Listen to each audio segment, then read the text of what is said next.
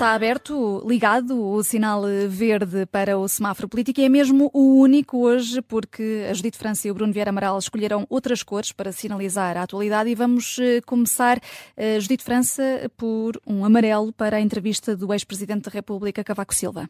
E eu dou-lhe um amarelo uh, porque acho que faltou um pouco para ela ser um... mais interessante.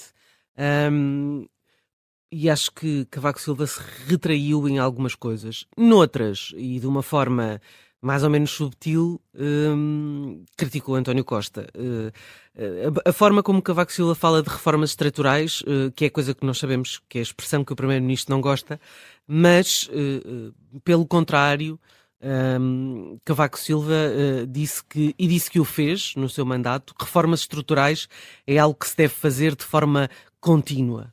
Um, o, o, facto de Cavaco Silva não abdicar, como diz, dos seus direitos cívicos e continuar a intervir enquanto a cabeça funcionar, e isso foi Cavaco Silva que disse, é muito interessante porque, de facto, um, de uma certa geração, uh, Cavaco Silva é dos poucos que está vivo.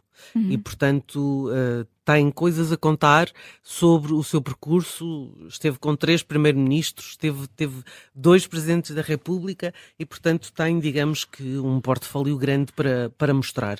Um, é, é, muito interessante também dizer que o mais difícil uh, da governação é fazer uma boa remodelação. É evidente que isto também é para António Costa, mas eu nunca imaginei que para Cavaco Silva fosse difícil fazer uma remodelação. Uh, porque nós olhamos para ele como um homem que, enfim, é muito uh, decisivo, uh, incisivo e que determina estas coisas a regra e o esquadro, e aparentemente há alguns problemas. Um, até diz Cavaco Silva na forma como se vai ter a conversa com a pessoa que vai sair. Portanto, há de facto aqui um, um traço de personalidade uh, de Cavaco Silva que talvez não, não conhecêssemos. Um, e depois há, há, a parte de uh, tomar decisões que poderiam pôr em causa eleições. E Cavaco Silva disse: Eu fiz muitas. Uh, deixa uma como pergunta, como imagina a introdução das propinas nos estudantes universitários. De facto, é, deve ter sido de facto uma decisão difícil e era uma decisão que lhe poderia valer uh, as eleições, e, e, portanto, de facto, uh, é uma entrevista interessante uh, desse ponto de vista. É também uma entrevista interessante quando Cavaco Silva fala da economia de um país e do tecido produtivo de um país e alerta para o facto do turismo ser muito importante, mas não ser suficiente para sairmos de um, de um crescimento que, enfim, é anémico já há, duas décadas e, e, e, que isso não irá aumentar a competitividade de Portugal e, portanto, não aumentando a competitividade, também não vamos aumentar a produtividade e também não vamos aumentar salários.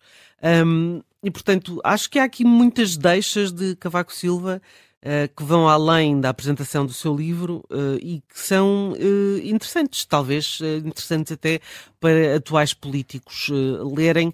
A outra, claro, que é aquela que tem sido mais puxada, é uh, quem tem bom senso, uh, quem não tem bom senso não pode ficar como ministro. Uhum. Nós já sabemos o que é que Cavaco Silva pensa da parca remodelação que tem sido feita. Remodelação, não no sentido em que ministros caem e não há outra solução, que é o que tem acontecido. Mas é mudar, como ele disse, mudar três, quatro, cinco ministros de uma assentada. De uma vez só, sim. Uhum. Uh, Cavaco Silva, nesta entrevista ao Nascer eh, do Sol, eh, ele que diz também que uh, se enganou e que cometeu erros ao longo do uh, percurso. Bruno Vieira Amaral, ainda queres acrescentar alguma coisa sobre esta entrevista? Sim, ele procurou não recorrer no livro a, exemplos concretos de governação, nem dele, nem de outros. Uh, num comentário que fiz aqui no, no Contracorrente no início da semana, disse que o único ex-primeiro-ministro uh, que ele refere pelo nome é Francisco Sá Carneiro, do qual ele foi uh, Ministro das Finanças e talvez tenha sido essa a razão para o ter mencionado, ou seja, o, o contacto que uh, Cavaco Silva teve como, como no, dentro de um governo, sem ser como Primeiro-Ministro, foi com Francisco Sá Carneiro e daí essa, essa inclusão, essa referência direta a Sá Francisco Sá Carneiro também fica bem em qualquer lado. Claro, é? isto já nós, nós sabemos que é, que é assim um santo muito invocado pela, pela direita e, e Cavaco Silva não, não é exceção. Uh, agora, de facto, ele não quis uh, trazer exemplos. Agora, nós imaginamos-los, não, é? não só uhum. das remodelações que ele fez e de que falou depois na apresentação do livro, mas das remodelações que António Costa uh, não, fez, não fez. Ou, ou, porque não quis ou porque não sabe fazer.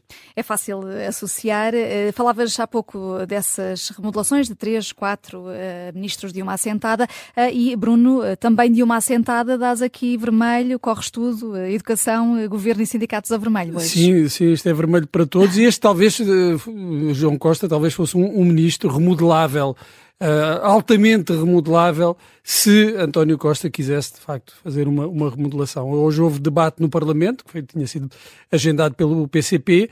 Uh, eh, João Costa lá se explicou como, como pôde, uh, atacado por todos os lados, pela oposição à esquerda e à direita, dizendo, por exemplo, que ao fim de, destas duas semanas de aulas, 98% dos alunos têm todos os professores, que todas as semanas muitos horários são preenchidos, mas que também todas as semanas eh, são pedidos cerca de 600 novos horários de substituição. Eh, ou seja, isto é, é tirar água de um barco que, que tem um, um, buraco enorme, tem um rombo enorme e, e, e não, não, se resolve. Uh, como o próprio Ministro já disse, não se resolve de um dia para o outro, sendo que ele já está lá no Ministério da Educação há, há vários anos. Uh, diz que uh, é impossível fazer estimativas exatas, apesar de ter mencionado os 98% porque queria desvalorizar os números apresentados pelo PCP em relação aos alunos que não têm uh, pelo menos um professor uh, neste momento. Mas ao fazê-lo, o Ministro também desvaloriza os números do Governo e a capacidade do Ministério para uh, ter uma fotografia exata ao minuto daquilo que está a acontecer nas escolas. O Ministro tem de saber, tem de haver uma, uma maneira do Ministério da Educação, que, que, é um, um, um, elefante enorme, que é um, um monstro, ter esta informação atualizada, saber a cada momento quais são as necessidades em cada escola.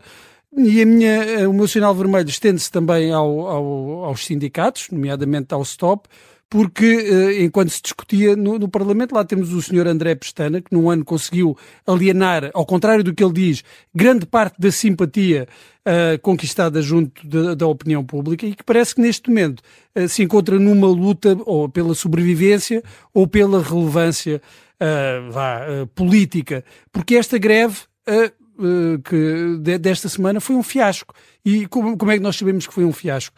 Uh, pelas palavras de, de, de, André Pestana, que não avançou números nem quanto à adesão à greve, nem quanto ao número previsto de professores e funcionários na manifestação agendada para hoje e que não teve uh, a adesão que outras, outras manifestações tiveram no passado recente. Além disso, também há relatos de conflitos internos no, uh, no stop, aquelas uh, questões mais ou menos uh, intrigas palacianas. São depois... de Lena Caparina quando, os, quando as organizações começam a crescer, não é? Pois, são as dores de crescimento dores do sindicato crescimento. e dores de crescimento do sindicato são, são também estes números, esta, adesão, esta fraca adesão à, à, à greve, o que revela também algum cansaço até da parte dos próprios profissionais do setor da educação. Cansaço e também a questão monetária, não é? A questão financeira. Ele referiu isso para tentar justificar. Mas eu acredito que ela também tenha o seu peso, não é? Porque de facto os professores não ganham de cada vez que fazem greve, não é? Eh, esqueci-me de ligar o microfone uh, e é com este sinal vermelho, triplo para governo, sindicatos e para a educação no geral, que terminamos este semáforo político. Ficamos aqui parados, sinal vermelho, mas voltamos na segunda-feira.